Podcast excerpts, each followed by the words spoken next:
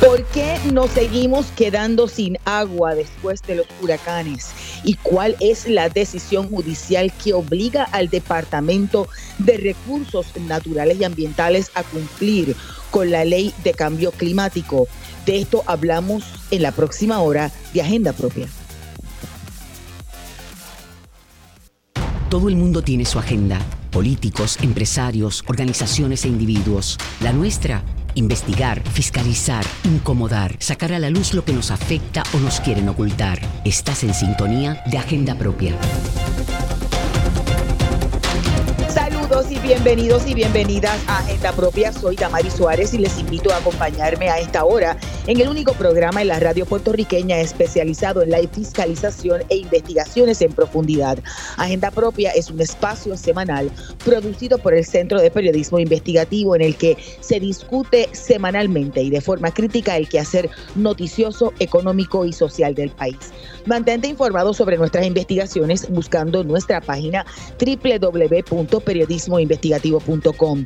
También nos encuentras en las redes sociales, Twitter, Instagram y Facebook como arroba CPIPR. En nuestra agenda del día hoy discutiremos una investigación conjunta del Centro de Periodismo Investigativo y el Washington Post sobre la respuesta de la Autoridad de Acueductos y Alcantarillados luego del huracán Fiona.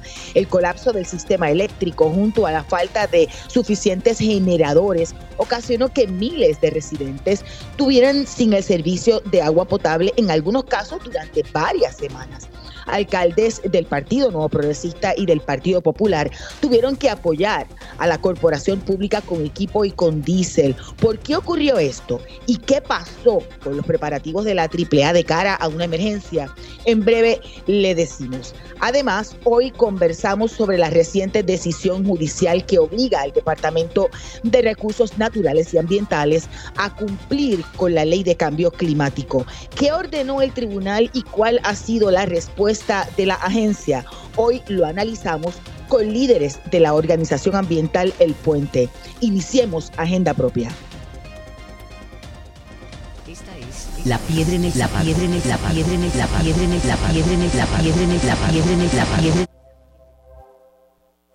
parte de nuestra cobertura de la emergencia tras el embate de Fiona, parte del equipo del CPI se dio a la tarea de buscar respuestas sobre qué pasó que la Autoridad de Acueductos y Alcantarillados, tras, haber colapsado el sistema eléctrico, quedó totalmente inoperante, dejando a miles sin el servicio de agua potable, en algunos casos, como decía, hasta semanas luego del paso del, del huracán. La historia que lleva como título falsa La esperanza de tener agua después de los desastres fue escrita por Luis Valentín, Wilma Maldonado, en conjunto con la periodista Arelis Hernández de The Washington Post. Saludos, Wilma y Luis, bienvenidos ambos a Agenda Propia. Buenos días a ti, Damaris, y a todo el público que nos escucha.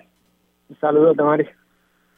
La presidenta de la AAA había dicho en mayo que su agencia estaba preparada para la temporada de huracanes. En una conferencia de prensa con varios jefes de agencia y corporaciones encabezadas por el gobernador, Doriel Pagan detalló que tenían 1.232 generadores de electricidad operando en plantas de filtros, estaciones de bomba y que contarían con 235 adicionales en reserva para atender la emergencia. De hecho, dijo textualmente, estamos en una mejor posición que el año pasado y estamos preparados. Estamos listos para esta temporada. Cierro la cita. No obstante, no bien colapsó el sistema eléctrico, miles nos quedamos también sin el servicio de agua potable. ¿Qué, qué fue lo que ocurrió? ¿Qué pasó? ¿Qué encontraron ustedes en su investigación? Bueno, evidentemente no, no fueron suficientes esas eh, unidades que tenía disponible de generadores la Autoridad de Acueductos y Alcantarillado eh, como mucha gente en Puerto Rico, pues nos sorprendió escuchar que la falta de agua en muchas comunidades estuviera relacionada con la falta de energía. Y fue como un flashback de María, escuchando exactamente lo mismo, aunque no hay, al no haber energía, pues no podían proveer agua a mm, decenas de comunidades o cientos de comunidades en Puerto Rico.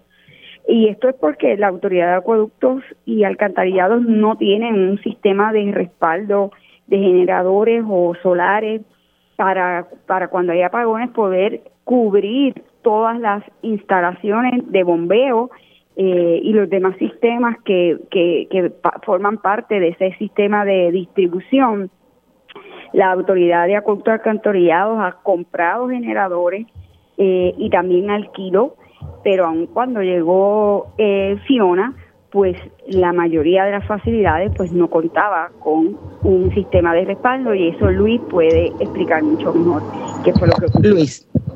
Sí, quizás, ¿verdad? Este, ah, siguiendo por esa línea, eh, debemos recordar, ¿verdad?, que, que, la autoridad tiene pues, un sistema que incluye plantas, tanques, estaciones de bombas y demás, ¿verdad? Y entonces, eh, como bien mencionas, la autoridad eh, indicó que estaba preparado y contaba con un número de generadores y ciertamente han hecho esfuerzos, ¿verdad? Han tenido esfuerzos para adquirir generadores a través de los años desde María, pero quizás el dato que más llama la atención es que de las 1.575 facilidades, instalaciones, debo decir, que ellos mismos identifican como críticas, no contaban todas con un generador al momento de Fiona. Eh, y también pues viene el problema, ¿verdad?, de la movilización post-huracán, ¿verdad? Esperar a que pase el huracán para entonces reaccionar y empezar esta movilización masiva de generadores a distintas instalaciones y obviamente pues con los problemas que esto conlleva de logística, falta de diésel, generadores que llegaron y no eran de la de la verdad de la capacidad que se necesitaba para mover esas instalaciones.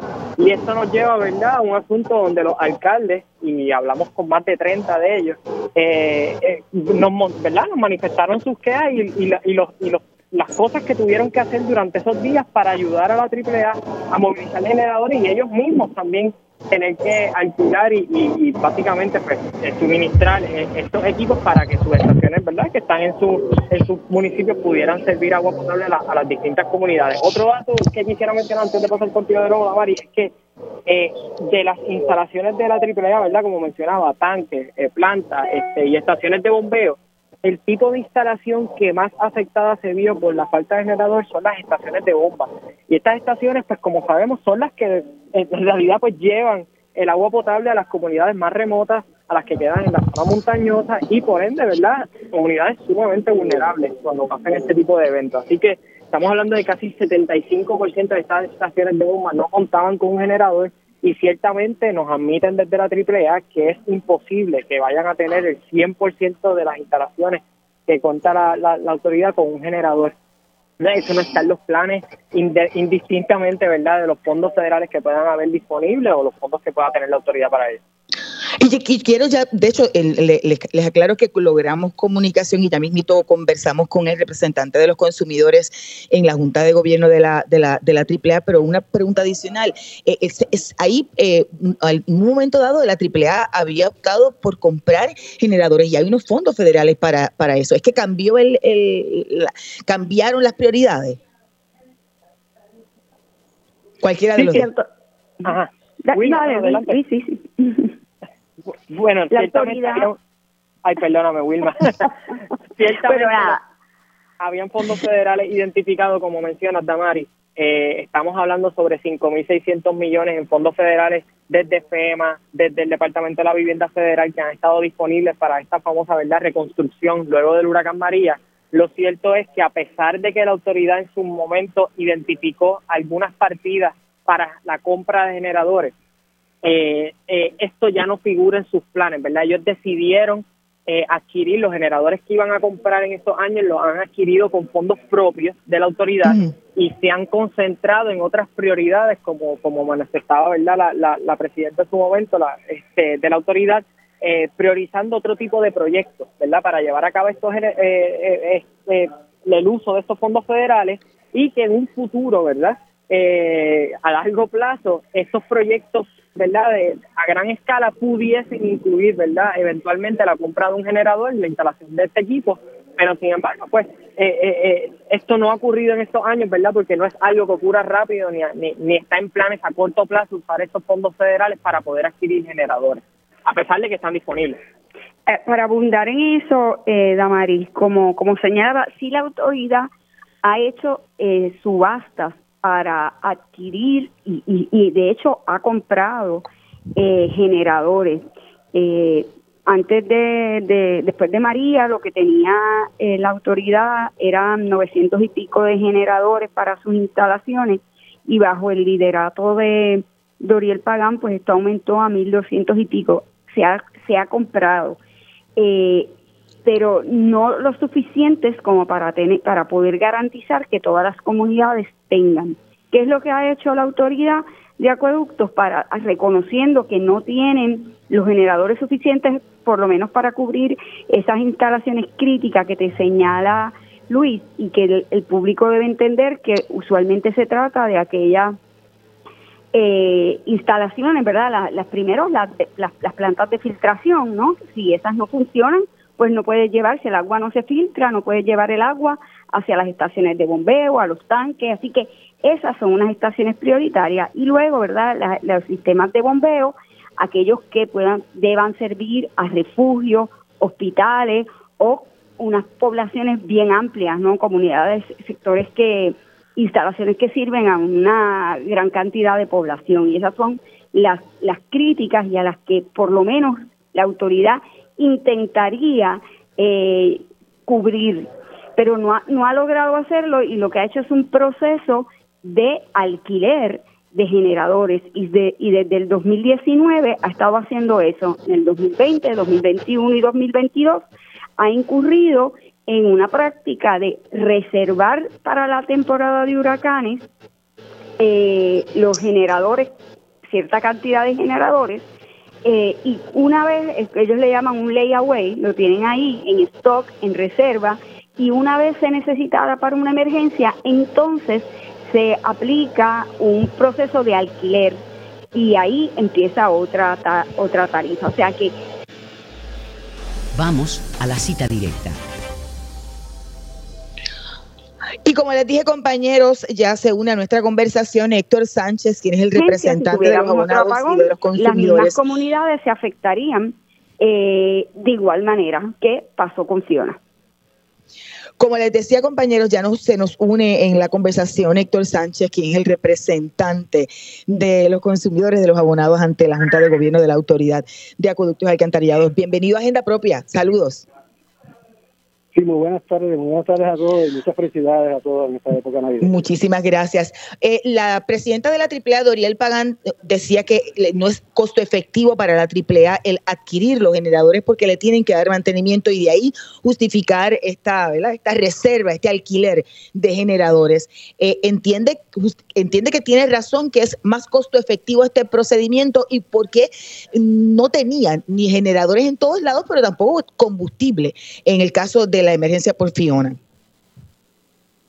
Bueno, este, eh, la, autoridad está preparada para cierto cierto grado de, de, disponibilidad de equipos y, como ya se mencionó, las plantas de filtración y las, y las estaciones de bombeo y las plantas de tratamiento sanitario, que no nos podemos olvidar de ellas. Pues hay una cantidad de preparación y de generadores asociados a estas facilidades para que continúen en funcionamiento cuando ocurre este un evento atmosférico. Pero claro, el evento atmosférico, el impacto del evento atmosférico no se sabe hasta que sucede, ¿verdad? Y, uno quisiera tener todas las todos los lugares de y todos los equipos de la autoridad de acueductos con sus respectivos generadores para que el 100% esté cubierto, pero eso no es práctico. Y entonces, obviamente, si el, si el huracán entra por el este o entra por el oeste, pues el impacto es diferente. Y pues tener la, toda la isla cubierta con generadores, pues es ciertamente oneroso. Y entonces, pues, este, hay un, grado de preparación y, con la expectativa de que cuando se sepa por dónde están los daños, pues comenzar el movimiento de, activación de generadores o transportación de otros generadores, como ya, como ya se, ha explicado en esta entrevista, en este programa. Eh, hay generadores que están eh, separados para ser alquilados cuando ocurra la necesidad. O sea que hay, un, hay toda una estrategia de cómo se maneja esto, pero no cubre 100% de las facilidades porque así se ha, se ha establecido dentro de, dentro de la autoridad. No sé si eso contesta a su pregunta. Sí, los compañeros, alguno de ustedes. Sí, yo tengo una pregunta, ingeniero.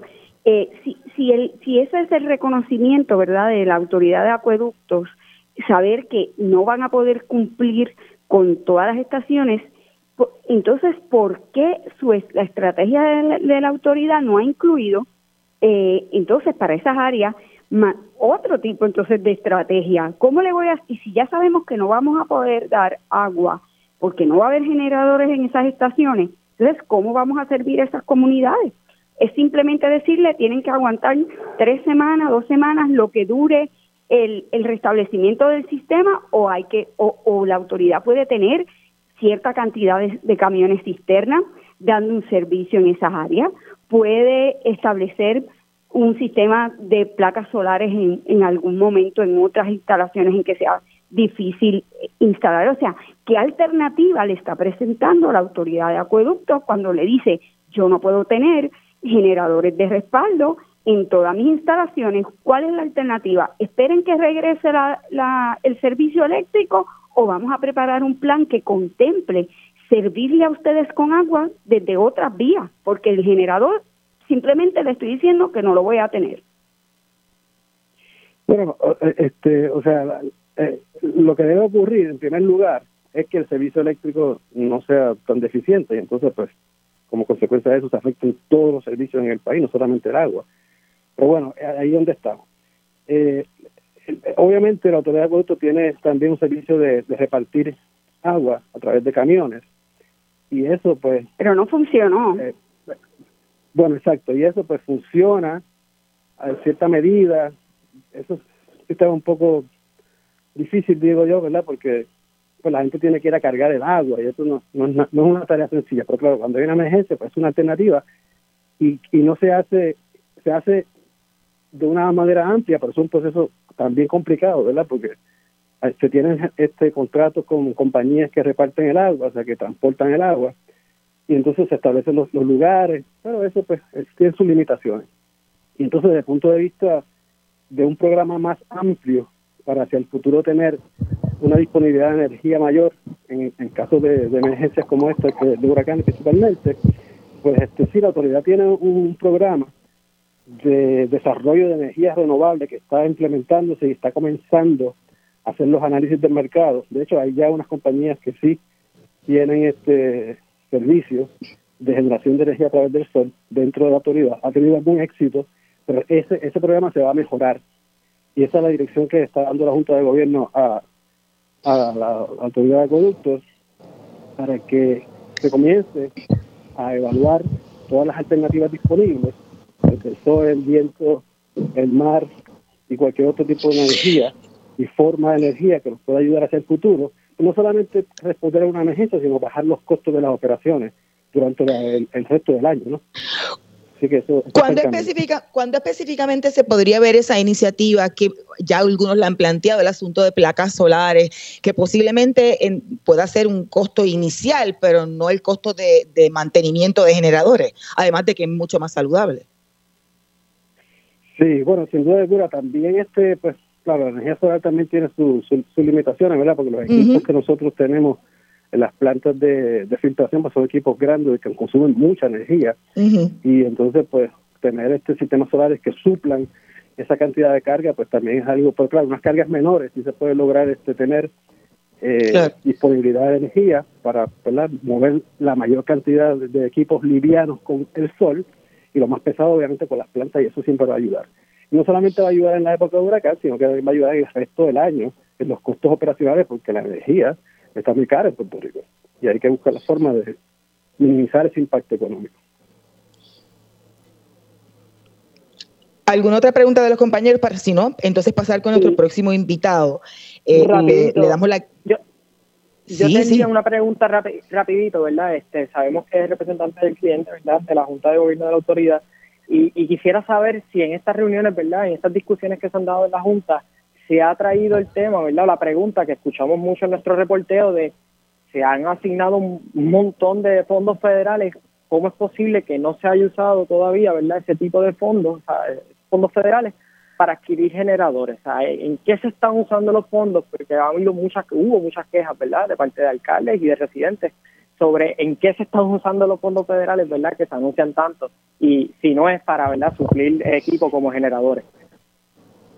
Bueno, hay una cantidad de fondos que, están este, en proceso de ser utilizados como parte de la infraestructura, ¿verdad? Son proyectos de más, de más tiempo, de más largo plazo, que son proyectos este, que van a tener un impacto grande en la autoridad, que se va a tardar una cantidad de años porque esos proyectos ocurren a través de, los años y se está trabajando actualmente en muchísimos proyectos y cada año va a haber una se espera unos 500 millones al año, esa es la meta. Estamos un poco por debajo de eso, pero estamos progresando. O sea, que para cada año va a haber una cantidad de infraestructura adicional dentro de la empresa que nos va a ayudar a tener una respuesta mejor hacia el futuro. Pero claro, estas cosas pues suceden este, dentro de un programa de trabajo bastante eh, eh, cinco y diez años. Entonces, el, el asunto de, de utilizar fondos eh, federales para los generadores, pues eso es un asunto que estoy seguro que vamos a estar discutiendo en la próxima reunión de junta internamente porque la intención es ver dónde, dónde hubieron las fallas, porque se reconoce obviamente que hubieron fallas, para entonces eh, determinar las alternativas y oportunidades que existen para mejorar nuestra respuesta hacia el futuro. Porque esto es un asunto anual, ¿verdad? Este, todos los años tenemos los huracanes que vienen a darnos la vuelta y por lo tanto este, tenemos que mejorar hacia el futuro para estar con mejor disponibilidad cada año ante estas situaciones que tenemos, que son lamentables ¿verdad? desde el punto de vista energético y la emergencia de huracanes. Gracias. Escuchaban a Héctor R. Sánchez Cardona, representante de los consumidores ante la Junta de Gobierno de la Autoridad de Acueductos y Alcantarillados. Y Wilma y, Luis, ahora se nos une en línea telefónica a nuestra conversación el alcalde de Villalba y presidente de la Asociación de Alcaldes, Luis Javier Hernández. Saludos, alcalde. Bienvenido a Agenda Propia. Saludos para ti bendiciones. Feliz Navidad. Yo quisiera un poco eh, eh, preguntarle, ¿usted entiende que, se subestimó, que la AAA subestimó a, Fiona? No estaban preparados, muchos alcaldes plantearon que no habían generadores, tuvieron problemas con el combustible, otros incluso hablaron de que tuvieron que ayudar porque no había camiones cisterna. ¿Coincide? no estaban preparados. La, realidad es que no existían generadores eh, ubicados en áreas que durante el paso del huracán María eh, fueron áreas eh, que habíamos identificado como sectores con necesidad, porque como bien todos conocemos, inmediatamente ocurre un apagón eh, masivo, automáticamente lo otro que viene es la pérdida del servicio de agua, que en muchas ocasiones es mucho más importante que el servicio energético. en medio de esta pandemia, peor todavía.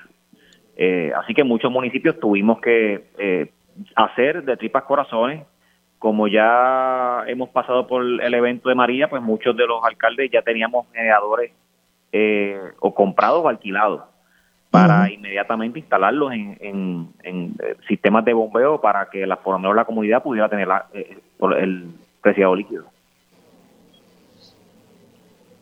No sé si Wilma o Luis tienen alguna otra pregunta. Yo tengo una pregunta y es si no le sorprende que la presidenta de la, de la AAA haya dicho que ella no esperaba que se fuera a la luz. Pues no escuché, no escuché su entrevista. La realidad del caso es que eh, yo con, con Doriel Pagán tengo una muy buena relación y con los directores regionales. Eso, lo cortés no quita lo valiente, ¿verdad? Una cosa es tener buena comunicación. Lo, lo planteo por la fragilidad del sistema eléctrico, alcalde. Es que ciertamente yo creo que una de las cosas que de cara al futuro tenemos que trabajar y para eso se han anunciado tanto dinero federal, eh, ya sea por FEMA o ya sea por CDBGDR. Eh, y yo pienso que una de las cosas que tenemos que movernos es eh, a crear esta resiliencia no solamente energética, sino también del servicio de agua. Gran parte de los sistemas de acueductos comunitarios es importante pues que se puedan independizar y se puedan establecer sistemas fotovoltaicos para, para que puedan generar energía y puedan funcionar. Hay que instalar generadores en aquellas áreas críticas. Eh, acueductos antes de Fiona había dicho que tenía miles de generadores eh, eh, para compra y otros para alquiler que eran importantes que, que, se, que, se, que se pusieran en, ese, en, esas estaciones de bombeo y no se hizo. Así que yo creo que alguna de las cosas de aprendizaje de cara al futuro es que obligatoriamente tenemos que pedirle a Acueducto y Alcantarillado que comience a hacer esa inversión de capital especialmente en los sistemas de bombeo. Le planteaba un poco al representante de los consumidores el asunto de utilizar energía renovable, moverse a, a, placas solares o utilización de, ¿verdad? de, agua, no sé, de, otras cosas para poder energizar las plantas o esa, infraestructura crítica. ¿Entiende que también debe moverse a eso? Sí, bueno, yo en estos momentos en mi pueblo, eh, en los sistemas de acueducto comunales, eh, ya sea por acuerdos de colaboración con entidades sin fines de lucro o proyectos que se han presentado bajo la categoría de FEMA o CDBG de RMIC, hemos pedido precisamente eso. Ahora bien, lo que tiene que ver con los sistemas de bombeo en otras comunidades, yo creo, yo creo mucho en las mini redes de energía. Yo creo que, que en cada municipio debe haber un sistema eh, de mini red eh, energética que pueda producir por lo menos el equivalente de energía que necesiten para alimentar los sistemas de bombeo. Pero ahora bien, establecer eh, sistema de placas solares en cada sistema de bombeo es difícil. Hay unas áreas críticas que sí se pueden trabajar, pero hay otras que no importa lo que hagamos, vamos a, a tener que utilizar un generador. Pero lo importante es que haya un generador. Sí. Muchas gracias, alcalde, que ya tengo que hacer la, pausa de rigor. Escuchaban al presidente de la Asociación de Alcaldes y alcalde de Villalba, Luis Javier Hernández, y a Wilma Maldonado y Luis Valentín, periodistas del Centro de Periodismo Investigativo. Ustedes pueden buscar la historia en periodismoinvestigativo.com. Vamos a una breve pausa, pero manténgase en sintonía. Al regreso continuamos hablando sobre esta historia. Escuchas Agenda Propia.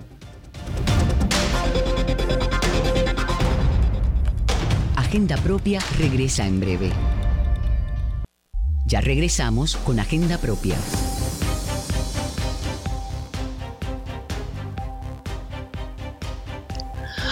Así es, estamos de regreso en Agenda Propia, el programa producido por el Centro de Periodismo Investigativo. Soy Damari Suárez y como siempre les recuerdo buscar nuestras historias en periodismoinvestigativo.com y en las redes sociales del centro.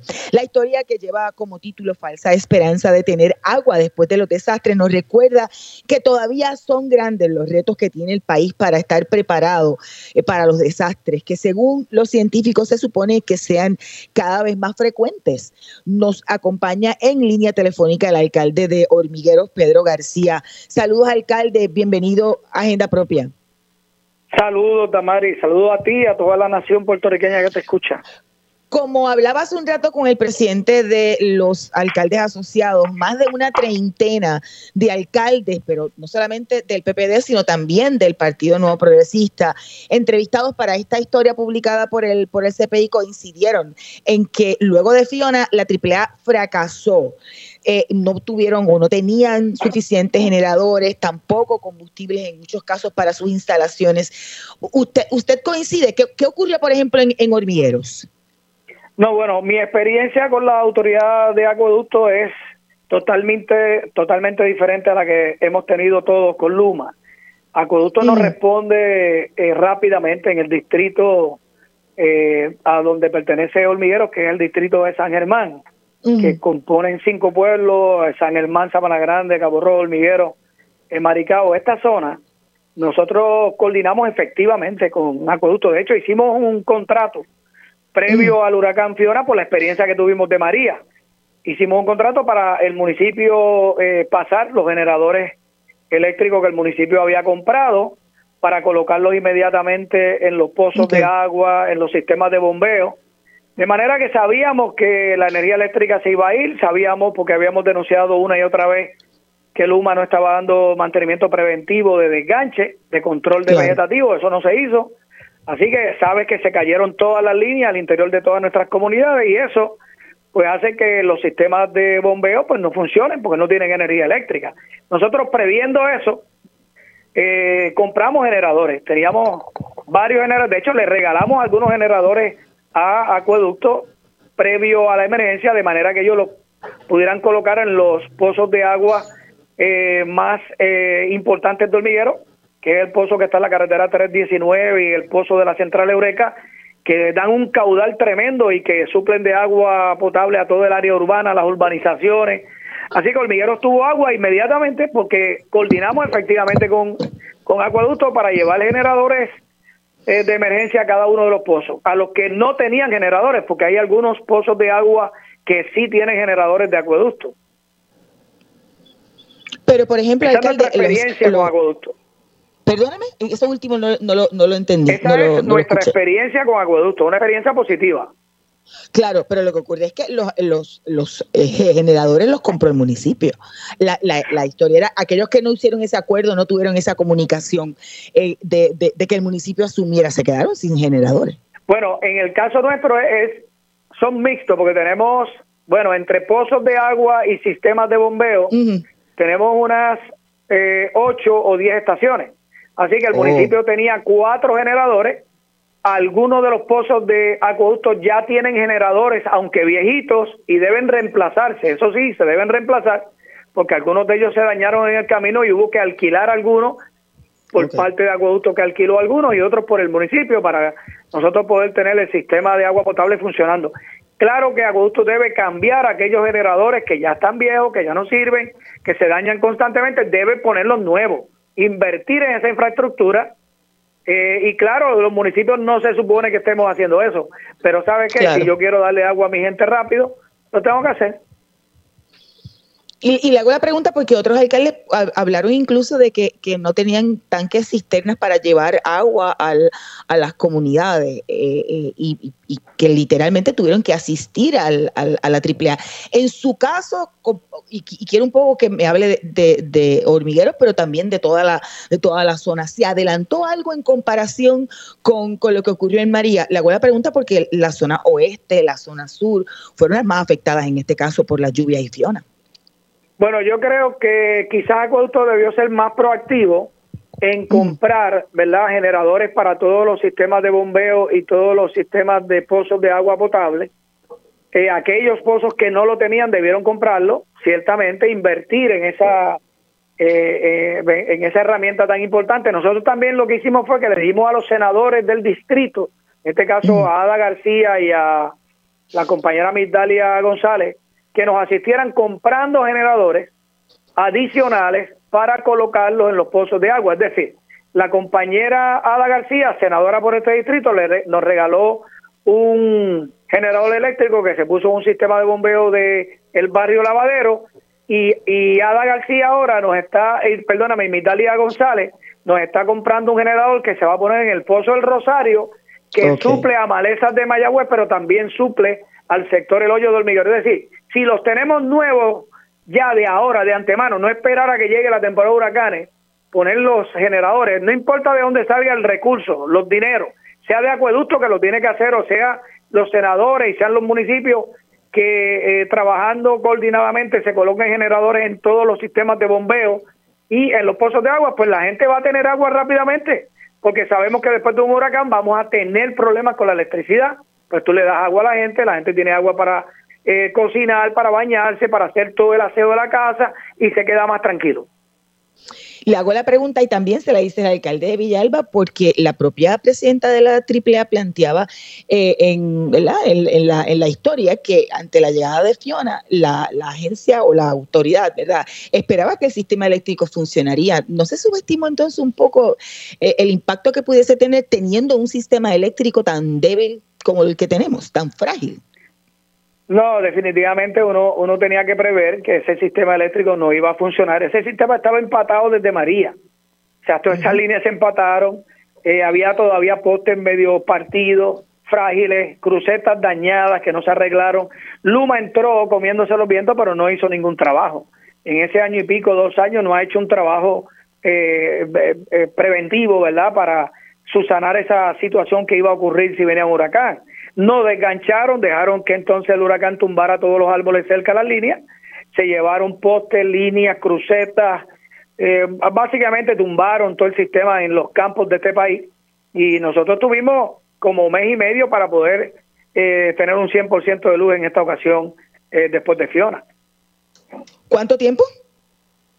mes y medio mes y medio y todavía hay situaciones, porque todavía hay postes por ahí partidos y vidados que no se han cambiado y la gente sigue bendito. Cada vez que se le va la luz a una comunidad, eh, estamos 24 horas sin luz. El otro día, eh, eh, básicamente, Luma iba a cambiar unos, unos transformadores en la subestación La Acacia y estuvieron 24 horas sin luz. Y después cuando energizaron, todo un barrio se quedó sin luz hasta el otro día y nosotros llamando a Luma para que corrigiera y nos decían, no tienes que darme una querella. Y, y yo le dije, yo no le voy a dar ninguna querella. Usted no sabe que usted dejó sin luz a dos mil personas en un barrio. Le digo, ¿usted quiere dos mil números de querella? Para que al otro día los elimine. ¿Cómo usted hace? Que le dan un número hoy a la gente y al otro día eh, los eliminan del sistema y la gente tiene que volver a llamar. O sea, de verdad que hay que defender este país por todas las esquinas, hay que defenderlo. De lo básico. en, la, historia se plantea, por ejemplo, el asunto de que eh, hay unos dineros que están atados, de hecho, a la cosa esta de la, de la, del sistema eléctrico que también irían para la, para la AAA, pero hay un dinero asignado eh, de, de, fondos federales para, para mejorar el, el, sistema de acueducto. Esto no es como un ejemplo de cuán lento ha sido esa recuperación aún con los fondos asignados a cinco años después del, del huracán María. Sí, la burocracia es muy grande, ¿verdad? Este, eh, intervienen muchas agencias, FEMA, eh, interviene el, Col, el Coltri, eh, intervienen unas agencias privadas que se han contratado para eh, acelerar los procesos, pero en realidad no los aceleran, los, los retrasan y, y es una... Déjame decirte, los alcaldes, vamos a hablar de nuestros compañeros. Yo creo que nosotros, los alcaldes hoy día, estamos invirtiendo más del 50% de nuestro tiempo de administrar un municipio en atender asuntos de, energía eléctrica en su inmensa mayoría y también de acueducto porque pues, cooperamos verdad con con con, la, con acueducto. Ahora te tengo que decir que acueducto es coordina es efectivo. Eh, acueducto te eh, te da información antes de que ocurran las cosas. Si si no va a haber agua pues te lo manifiesta y hacemos los arreglos. Son proactivos pero en el caso de, Luma, no, Luma no, no tiene empatía con este pueblo. Gracias, alcalde, que ya estoy escuchando la, la musiquita para hacer la pausa. Escuchaban al alcalde de Hormigueros, Pedro García. Ustedes pueden buscar la historia en periodismoinvestigativo.com Vamos a una breve pausa, pero sigue en sintonía. Al regreso hablamos sobre una decisión judicial que ordena al Departamento de Recursos Naturales y Ambientales a cumplir con la ley de cambio climático. Escuchas Agenda Propia.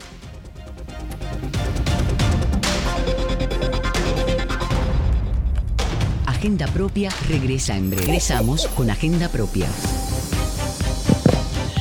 De regreso en, en Agenda Propia, el programa producido por el Centro de Periodismo Investigativo. Yo soy Damari Suárez y siempre te recuerdo buscar nuestras historias en periodismoinvestigativo.com, en las redes sociales del centro y también en nuestro portal de fiscalización los de maría.com. El juez Alfonso Martínez Piovanetti del Tribunal de Primera Instancia de San Juan declaró al lugar una petición de mandamos presentada por la organización ambiental El Puente en contra del Departamento de Recursos Naturales y Ambientales y el Comité de Expertos y Asesores sobre Cambio Climático para que cumplan con la ley de cambio climático, es la ley 33 del 2019. Con nosotras se encuentra en esta parte del programa Amy Horta, coordinadora de política pública de la Organización Ambiental y Comunitaria El Puente, Enlace Latino de Acción Climática. Buenas tardes tardes, saludos, bienvenida a Agenda Propia. Muy buenas tardes, Damari, gracias por tenerme en tu programa. Bueno, primero, quizá un poco para, para poner en contexto a los amigos y amigas de Agenda Propia, porque ustedes optan por llevar al tribunal, al departamento, que era lo que no estaban haciendo y que ustedes exigían. Sí, en el 2019 la Asamblea Legislativa promulgó la ley eh, la ley 33 eh, del 2019, ¿verdad? El proyecto luego pasó al, al, gobernador para la firma. Y en esa ley establece la política pública de Puerto Rico para atender el cambio climático, ¿no? A través de las áreas de mitigación y adaptación. Entre todos los artículos que se habla en la ley, habían unos bien específicos donde se ordenaba a, a dos asuntos bien importantes. Uno, al Departamento de Recursos Naturales o a cualquier agencia pertinente que actualizara el inventario de gases de efecto invernadero. El último inventario de, esos gases fue en el 2014, así que desde el 2019 se supone, ¿verdad? Ya como quien dice en el 2020, cada año el DRNA o cualquier agencia pertinente se supone que actualice ese, ese inventario. Por ejemplo, ya estamos en diciembre del 2022 y nosotros aún no tenemos ese inventario actualizado. Y ya nosotros tenemos en Puerto Rico industrias nuevas como New Fortress Energy, que es una compañía de gas natural que se estableció en Puerto Rico luego de María. Así que quiere decir que hay información sobre esas emisiones de gases que nosotros no, no tenemos en Puerto Rico. Y eso es por, darte un, un, solo ejemplo, y eso habría que ver, ¿verdad? El inventario evalúa diferentes industrias en Puerto Rico. Y lo segundo es que la ley da un mandato al comité de expertos y asesores de, eh, sobre cambio climático, que también son parte del DRNA, a que hagan el plan de mitigación, adaptación y resistencia al cambio climático, que no es solamente ¿verdad? el DRNA responsable sobre ese plan, sino que hace eh, permite que otras agencias también implementen eh, medidas de cambio climático y que se haga una planificación mucho más ordenada en Puerto Rico. Eh, pero, ok, esta ley es del 2019. y antes que todo, déjeme, déjeme presentar que ya se nos, nos une a la conversación la licenciada Ninoshka Picard de la Resiliency Law Center de la UPR. Ella llevó el caso. Saludos, buenas tardes, licenciada. Bienvenida a Agenda Propia. Hola, sí, buenas tardes y muchas gracias por invitarnos. Eh, no sé si Amy o Ninoshka, pero ¿qué, qué, qué, eh, la justificación podía daba la, agencia para no cumplir con una ley que se aprobó en el 2019, o sea, tres años ya?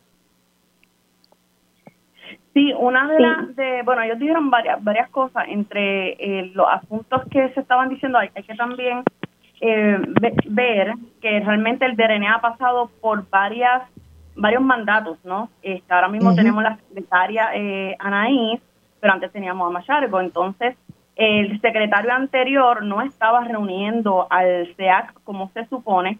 Esta eh, nueva secretaria sí lo está reuniendo, pero ellos alegan que pues había una situación de presupuesto que no se estaba cumpliendo, que ya ellos habían enviado el presupuesto, eh, y entonces, porque el SEAC, a pesar de que no, no obtiene un salario sobre estos trabajos, sí ellos tienen que contratar a personas para hacer el plan y hacer el inventario de gases de efecto invernadero, para hacer esa contratación. Así que uno de los argumentos que ellos utilizaron era la falta de presupuesto este que no había sido asignado y se suponía no que para el 2020 ya el plan de cambio climático, que no lo mencioné anteriormente, se suponía que estaba listo. Y pues ya como dije, estábamos en, a finales de diciembre del 2022 y todavía no hay un plan de cambio climático. Wow. Licenciada, iba a decir algo que de momento pensé que iba a decir algo. Sí, eh, sí, básicamente lo que estaba explicando Amy, ¿no? De que las razones que ellos han presentado para no cumplir con las disposiciones de la ley 33 del 2019 es básicamente, ¿verdad? Ellos dicen que ha sido por falta de presupuesto y por trámites burocráticos, eh, tanto en contrataciones como en aprobación de presupuesto y otros trámites que, eh, que ellos indican que han tenido que hacer para, para poder lograr, ¿verdad? Cumplir con las disposiciones de la ley 33. Claro. Licenciada, ¿y entonces qué fue lo que ordenó el tribunal? Pues el tribunal declaró al lugar la petición de mandamos este, eh, que ¿verdad? fue lo que nosotros radicamos en mayo del 2022. Eso lo que implica es que ¿verdad? le ordenó al Departamento de Recursos Naturales, al Comité y al Estado en general a que cumpla con las disposiciones de la Ley 33, a que se, ¿verdad? se culmine con el plan de trabajo, con el plan de mitigación y que también se actualice y publique el inventario de gases de efectos de invernadero, que como muy bien estaba explicando Amy, eh, el inventario se supone que, se actualice anualmente, no se actualiza desde el 2014 y en cuanto al plan de mitigación en particular, se suponía que, que ¿verdad? según las disposiciones de la ley 33, eh, se supone que este plan se haya culminado hace dos años, un poco más de dos años, y han pasado pues dos años y varios meses y todavía no se ha cumplido, ¿verdad? No se tiene el plan de, mitigación. El, tribunal dio un término para, para, dar un, para dar un plan de trabajo. En, otras palabras, eso es como una hoja de ruta, como dicen por ahí, eh, una, un, un timetable en buen castellano de cuándo es que puede tener cada una de las cosas que se le requiere, que le requiere la ley y que no han cumplido. Exacto. Una vez el tribunal, ¿verdad? El tribunal declaró al lugar la petición de mandamos ordenándole al Estado a cumplir con su deber ministerial de preparar el plan de mitigación y de actualizar el, el, inventario. Y entonces, para, para poder ejecutar esta petición de mandamos, ¿verdad? Que declaró al lugar, le ordenó al Estado a presentar un plan de trabajo. Eh, el Estado presentó un plan de trabajo, el cual radicó el 2 de diciembre a través de una moción y ahora nosotros tenemos un periodo de 15 días a raíz de la radicación de este plan de trabajo para nosotros entonces emitir ¿verdad? nuestra posición y nuestros comentarios sobre este plan de trabajo. Sin que nos adelante nada que pueda violar alguna disposición eh, del tribunal, pero ¿qué le ha parecido el documento sometido por el, por el Departamento de Recursos Naturales? Eh, claro, nosotros definitivamente ¿verdad? estamos trabajando con, con, presentar nuestra posición y tal vez podríamos adelantar ¿verdad? que tenemos tenemos varias preocupaciones sobre la presentación de ¿verdad? el contenido realmente del plan de trabajo. Ahora, eso sí, eh, eh, eh Horta y, la licenciada, eh, la, realidad es que el tribunal da, una orden muy puntual de todo lo que tiene que entregar el Departamento del Trabajo, pero además de eso, decide mantener jurisdicción sobre el asunto. ¿Qué representa para ustedes esa, no solamente esa decisión, sino que, que diga, y, y, tengo, retengo esta jurisdicción sobre, sobre este caso? Eso es sumamente, eso es sumamente ah. importante para nosotros y eso es algo que nosotros, ¿verdad? Eh, eh, solicitamos, ¿no? Eh, el que el tribunal mantenga jurisdicción y para poder estar seguros de que se cumpla con, con el mandato de la ley 33 y con la sentencia. Así que es algo que, ¿verdad? Entendemos que, que es sumamente importante y es algo sumamente positivo para, para el pueblo de Puerto Rico el hecho de que el tribunal no solamente haya expedido la petición del mandamo, sino también que mantenga jurisdicción y pueda emitir cualquier tipo de orden, vistas de seguimiento, eh, ¿verdad? O solicitar cualquier documento para él asegurarse, ¿no? De que se cumpla con, con, por fin, ¿verdad? Con la ley que se lleva ya incumpliendo varios años coincide, esto asegura el cumplimiento porque va a haber una, ¿verdad? Una, un seguimiento del tribunal. Disculpa. Que si coincide que el hecho de que el tribunal se mantenga con jurisdicción asegura el cumplimiento de la agencia. Claro, definitivamente. O sea, la, el hecho de que el tribunal mantenga jurisdicción es, es sumamente importante para nosotros asegurarnos de que ¿verdad? El, eh, el Estado por fin cumpla con las disposiciones de la ley y con la sentencia. Eh, si, el, si el tribunal no mantuviera jurisdicción, pues hay una probabilidad muy grande de que, de que el Estado continúe en incumplimiento como ha estado en incumplimiento por varios años. Eh, Finalmente me gustaría me gustaría este un poco preguntarle a ambas una reflexión, ¿verdad? Teniendo en cuenta lo que hemos visto en los últimos años, la erosión costera, deslizamiento, inundaciones como lo que ocurrido en Salinas, embates de, huracanes más fuertes, lluvias intensas, eh, huracanes que se fortalecen mucho más rápido. Eh, eh, ¿Entienden ustedes que nuestro gobierno tiene conciencia real de las medidas que se deben tomar para prevenir o estar preparados para futuros años? Porque esto para atrás no va, va para el frente.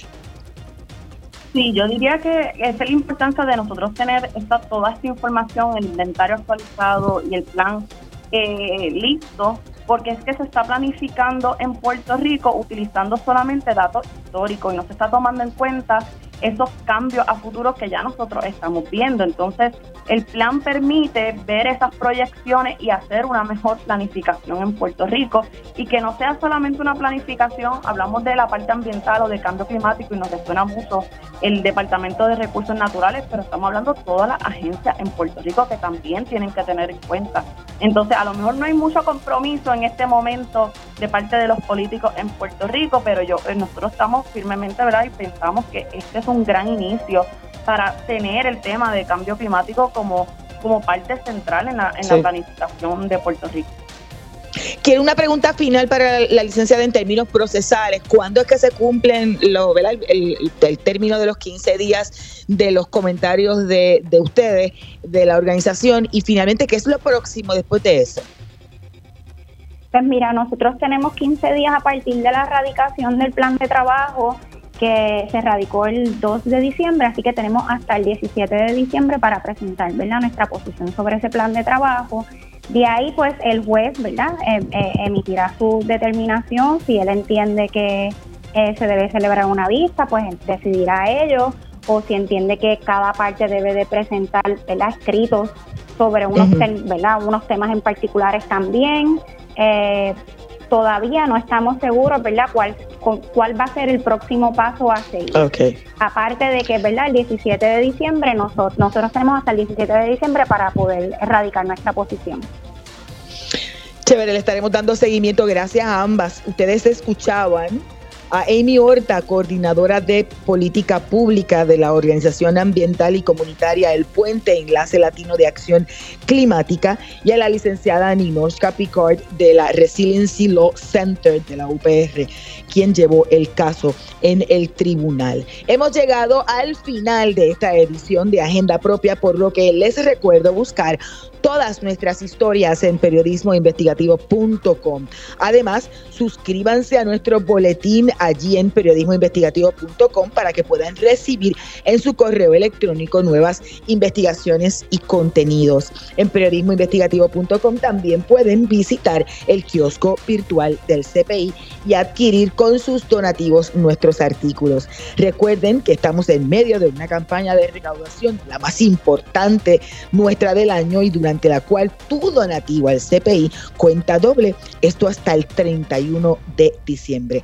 Recuerden que esto incluye los artículos que ustedes con sus donativos adquieran en nuestro kiosco. Gracias siempre por la sintonía, los esperamos la próxima semana. Hasta aquí, Agenda Propia.